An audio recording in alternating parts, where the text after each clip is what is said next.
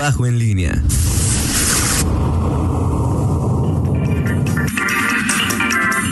Regresamos, son las 8 de la mañana con cuatro minutos. Hoy se encuentra con nosotros. y agradecemos mucho su presencia, el delegado del IMSS en Guanajuato, Marco el doctor Marco Antonio Hernández Carrillo. Delegado, muy buenos días. Gracias, por estar con nosotros. Gracias, muy buen día. Eh, delegado, ¿cuáles son en este momento la situación que está eh, en el IMSS y qué, cómo va la reactivación de estos servicios que, está prestando ya el, el, instituto, delegado? Gracias. Eh, esa es una pregunta muy interesante porque es el principal motivo por el cual nos encontramos aquí eh, para difundir a la población en qué situación nos encontramos. Afortunadamente, la situación pandémica, gracias al esfuerzo de toda la población en el control epidemiológico, las medidas estatales y municipales que se generaron y, y el interés de, toda la población, nos ha permitido transitar en un ambiente epidemiológico más favorable. Eh, si lo vemos en una medición de atención hospitalaria, al día de hoy tenemos eh, tan solo 19 pacientes hospitalizados. Eso es un número muy bajo en comparación a enero de este año, el enero pasado, que llegamos a tener 785 pacientes hospitalizados solo en el Seguro Social. Bien.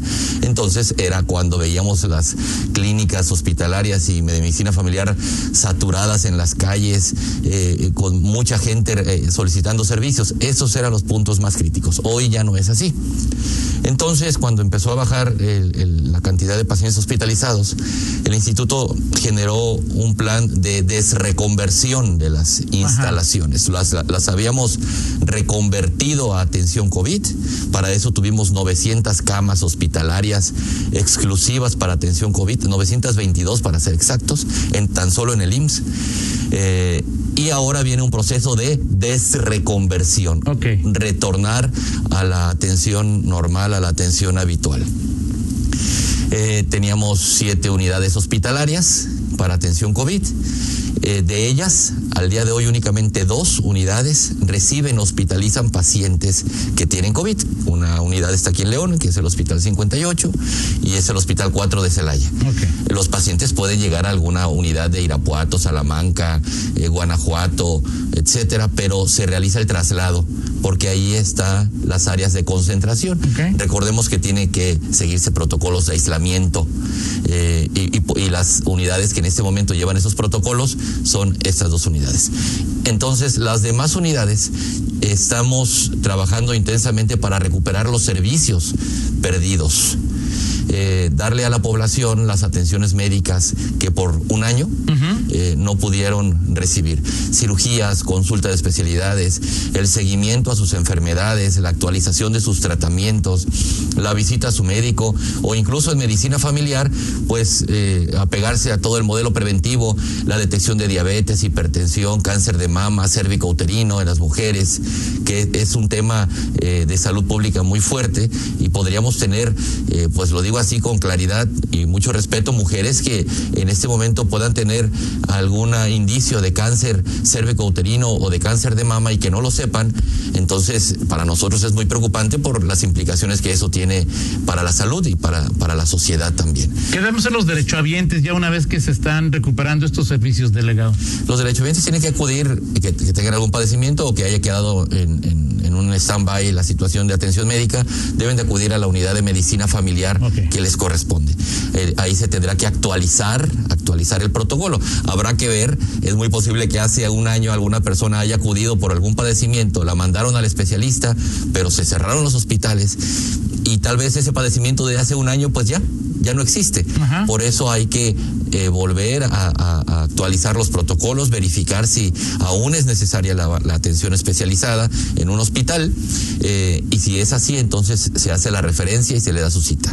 Ok, en, ese sentido la intención, o las intenciones es dar a conocer a la derechohabiencia que se comienzan a recuperar estos servicios para que comience a hacer el trámite y que vea que solamente, que sepa, más que hay solamente dos clínicas que están recibiendo pacientes COVID en el estado, la 58 y una en la 4 en Celaya, pero todas las demás ya funcionan, digamos, como tradicionalmente operaban. Así es, incluso la 58 y la 4, ¿eh? el, el, el, el hecho de recibir pacientes COVID no significa que no atienden a la población eh, en otro tipo de especialidades.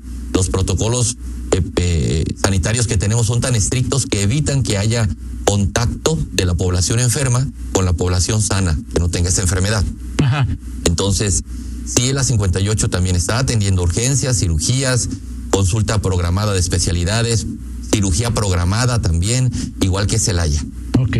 Ahora, delegado, es qué, qué eh, requerimientos o qué precauciones hay que tomar cuando uno acude a estos centros de eh, hospitalarios, es decir, eh, si va una persona, un adulto mayor con otra persona, los dejan entrar a los dos, solo a uno, hay que llevar cubreboca, porque bueno, digo, ahí ya se recuperan los servicios, pero seguimos estando en pandemia. Claro, definitivamente el protocolo el protocolo continúa, todos debemos de seguir eh, manejando el uso del cubrebocas, eso es una medida universal, eh, el lavado de manos, el uso de alcohol gel, el distanciamiento físico, eh, acudir a las unidades médicas, pues si es posible solo, mejor. preferentemente no acudir con niños, si el niño no está enfermo, no llevar a niños a, las unidades médicas y si vamos vamos a ir acompañados porque tengo algún problema de discapacidad y no me permite transitar solo al interior de las instalaciones, pues que sea una persona de preferencia con bajos factores de riesgo eh, para que no, no vaya a, tener ahí algún contagio también y eso pueda generar alguna enfermedad eh, más grave. Entonces, cada, cada familia, cada derechohabiente tendrá que eh, tomar sus propias medidas, es un tema de conciencia social. Eh, preocuparnos por nosotros mismos y decir, a ver, tengo que ir, ¿quién me acompaña? Bien, y la población menos vulnerable que pueda estar ahí. Entonces, salvo estrictas, eh, estrictas medidas de, de, epidemiológicas y de control sanitario, los vamos a dejar entrar y debe estar muy bien justificado el acompañamiento también. Le pedimos a la población que no se moleste porque puede haber eh, rispidez pero es, estamos en pandemia todavía. Claro.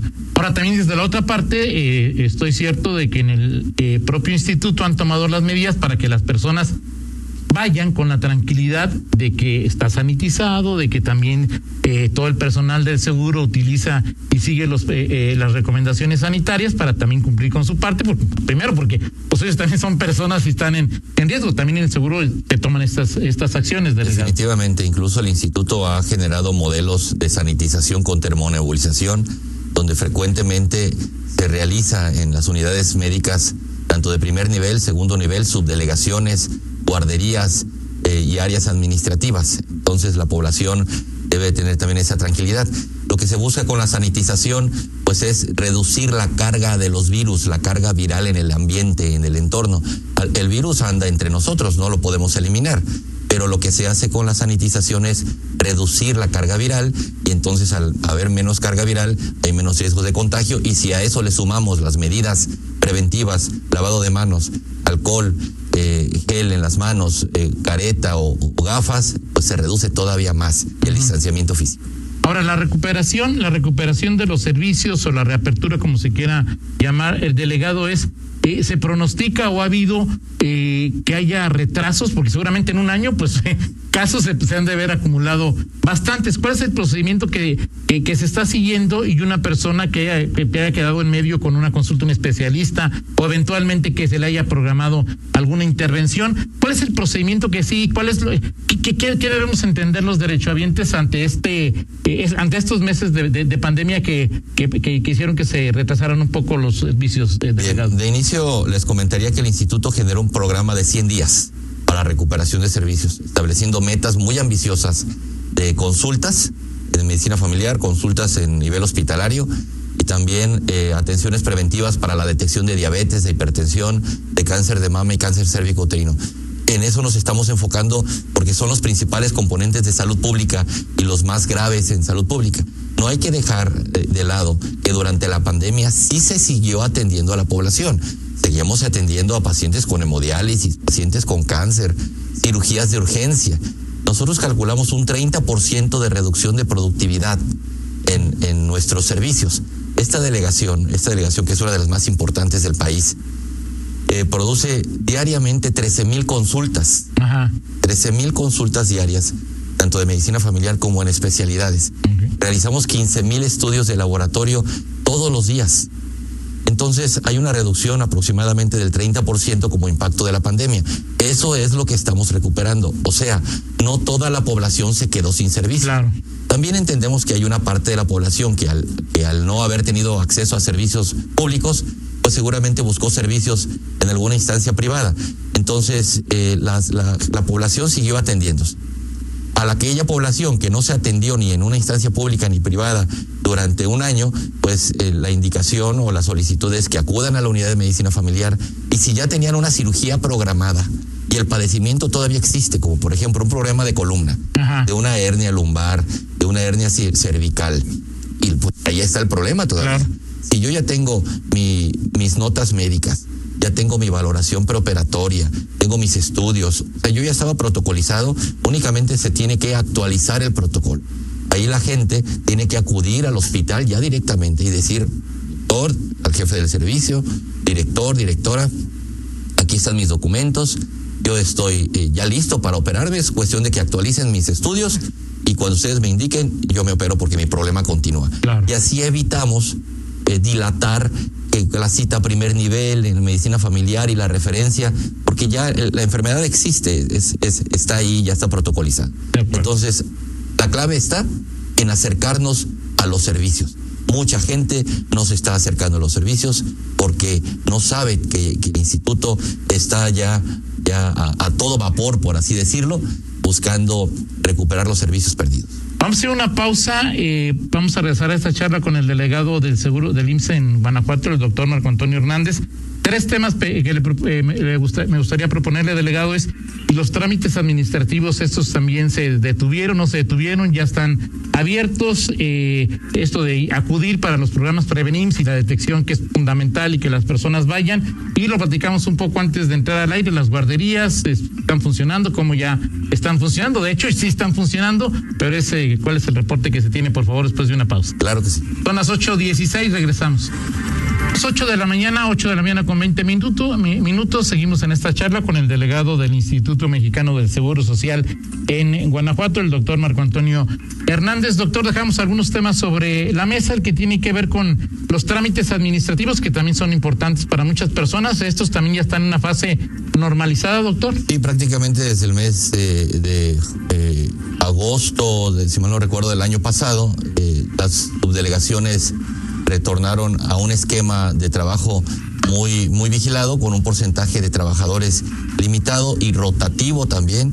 Eh, unos descansaban, estaban haciendo, bueno, no descansaban, estaban haciendo home office y otros estaban en, oficina para evitar que se detuviera todo este tema. Pero afortunadamente el IMSS tiene plataformas digitales en los temas eh, directamente de incorporación y recaudación, que eso facilitó muchísimo el acceso a los servicios y la gente que ya requería atención en ventanilla, pues había personas en las subdelegaciones para hacerlo.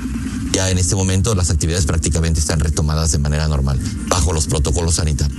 Y las guarderías nos, nos platicaba delegado que desde julio prácticamente están trabajando con toda la seguridad requerida, pero están laborando ya, digamos, con la normalidad que exige la nueva normalidad. El tema de las guarderías eh, eh, para nosotros ha sido una, historia de éxito operativo en el instituto, porque las guarderías, en toda la incertidumbre que había en el país y en el mundo, eh, logramos abrirlas en un esfuerzo conjunto entre el gobierno del Estado y la dirección general del instituto, o sea, el director general del instituto, el maestro Zoé Robledo Aburto y, el, el, señor gobernador del Estado de Guanajuato platicaron, ellos eh, eh, se pusieron de acuerdo y nos permitieron abrir las guarderías bajo estrictos protocolos sanitarios.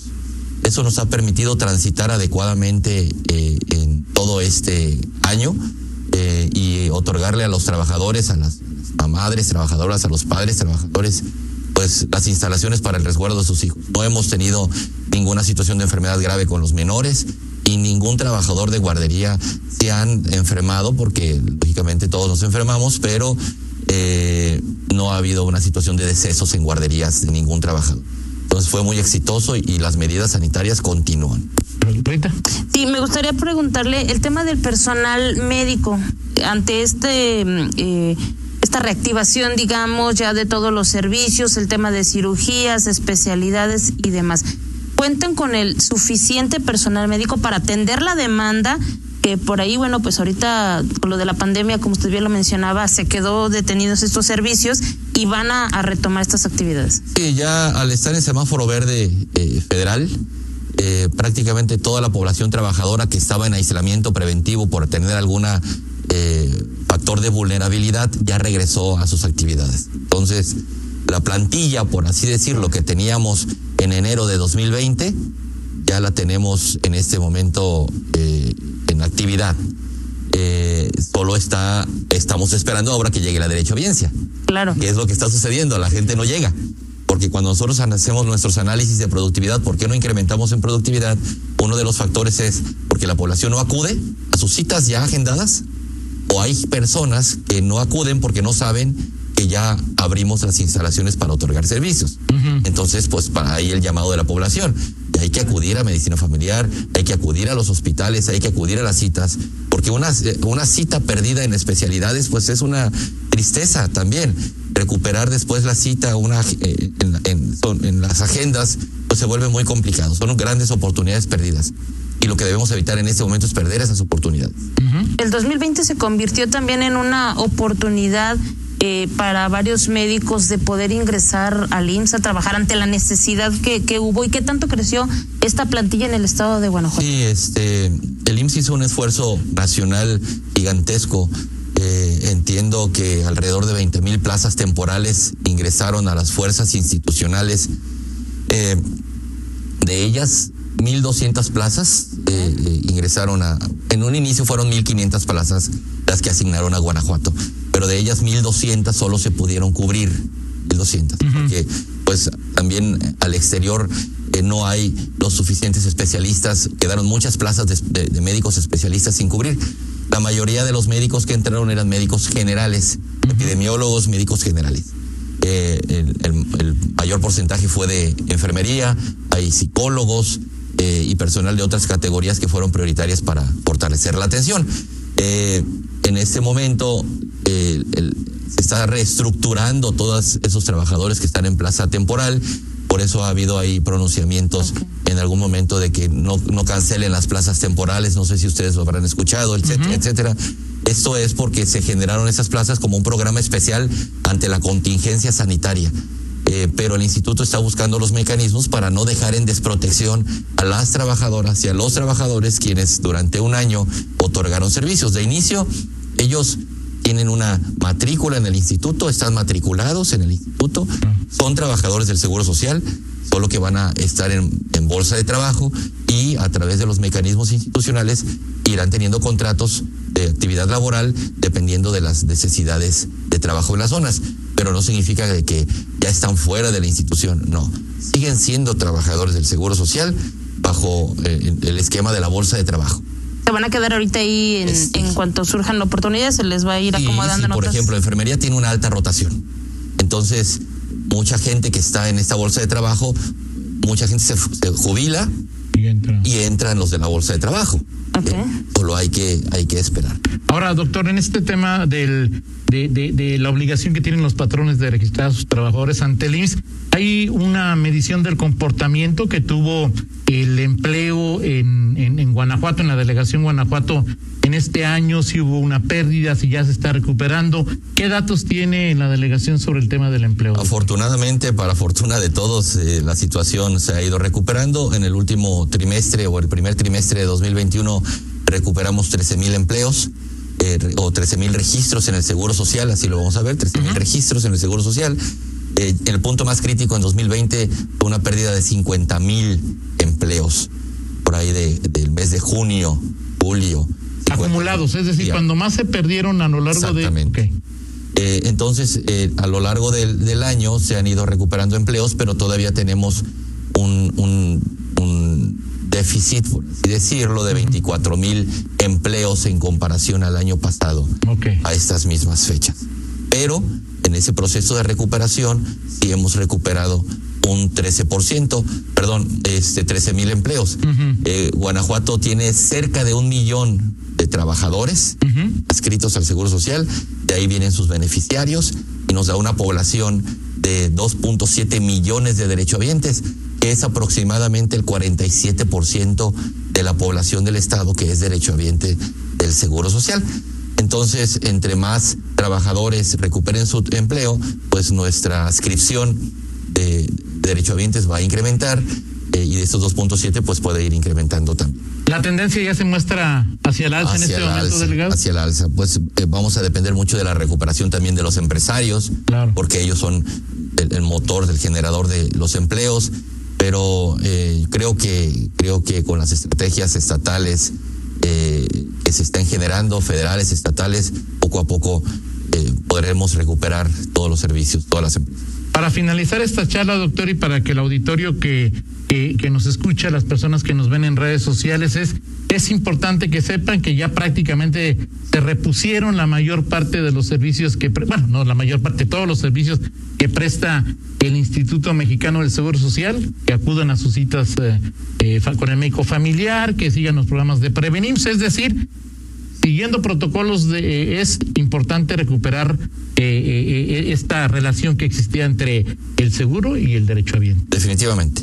Es una invitación muy clara a que acudan al Seguro Social, que se atienda sus enfermedades, que no olvidemos que las enfermedades crónico-degenerativas son terribles para el organismo, son terribles para la familia, para la economía familiar eh, y para, para la sociedad cuando llega a haber alguna situación fatal como consecuencia de cáncer o alguna situación como hemodiálisis en un paciente que tiene diabetes y que no llevó su, cuidado a la salud y que termina en una hemodiálisis, pues sabemos todo el impacto familiar que eso, eso genera. Entonces, no hay que llegar a esos extremos, hay que cuidarnos y estamos listos en el instituto para atender a la población. Y esta consulta familiar de ir a checar todo lo que, o sea, si hay presión alta, si hay diabetes, o sea, lo que pasó en un año que quizá lo pusimos en un cajón a la espera, hay que recuperarlo, ir a, a consulta al seguro. Así es, así es. El doctor, favor. nada más, eh, bueno, nos dice a través de, de Facebook Blanca Estela, dice que a ella no la han podido mandar a la especialidad que ella tenía programada. ¿Hay algún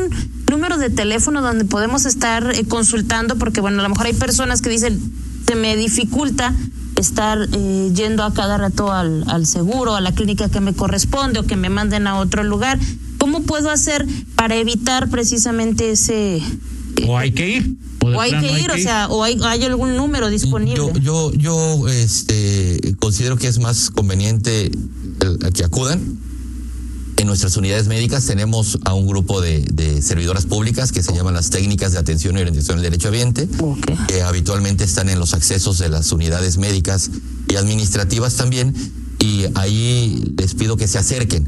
Ellas son facilitadoras, son gestoras, eh, atienden con mucha calidez, con mucha empatía a los derechohabientes y estoy seguro que ellas también sabrán canalizar hacia las áreas directivas la necesidad de los derechohabientes. O sea, si la persona que nos expresa el comentario ha tenido dificultad eh, acercándose a atención al derechohabiente, nosotros podemos acercar a la estructura directiva y facilitarle el acceso a los servicios. Ok, Perfecto, ese es el reporte. Pues muchas gracias al delegado del Instituto Mexicano del Seguro Social en Guanajuato, al doctor Marco Antonio Hernández. Gracias. Gracias a Y ahí ustedes. está la información para que los derechohabientes regresemos con toda confianza. Y es necesario, por supuesto, a las clínicas y a las consultas familiares es- especialistas del seguro. Gracias, doctor. Estamos para servirles. Gracias. Son las y- 8 con 32. Una pausa y regresamos.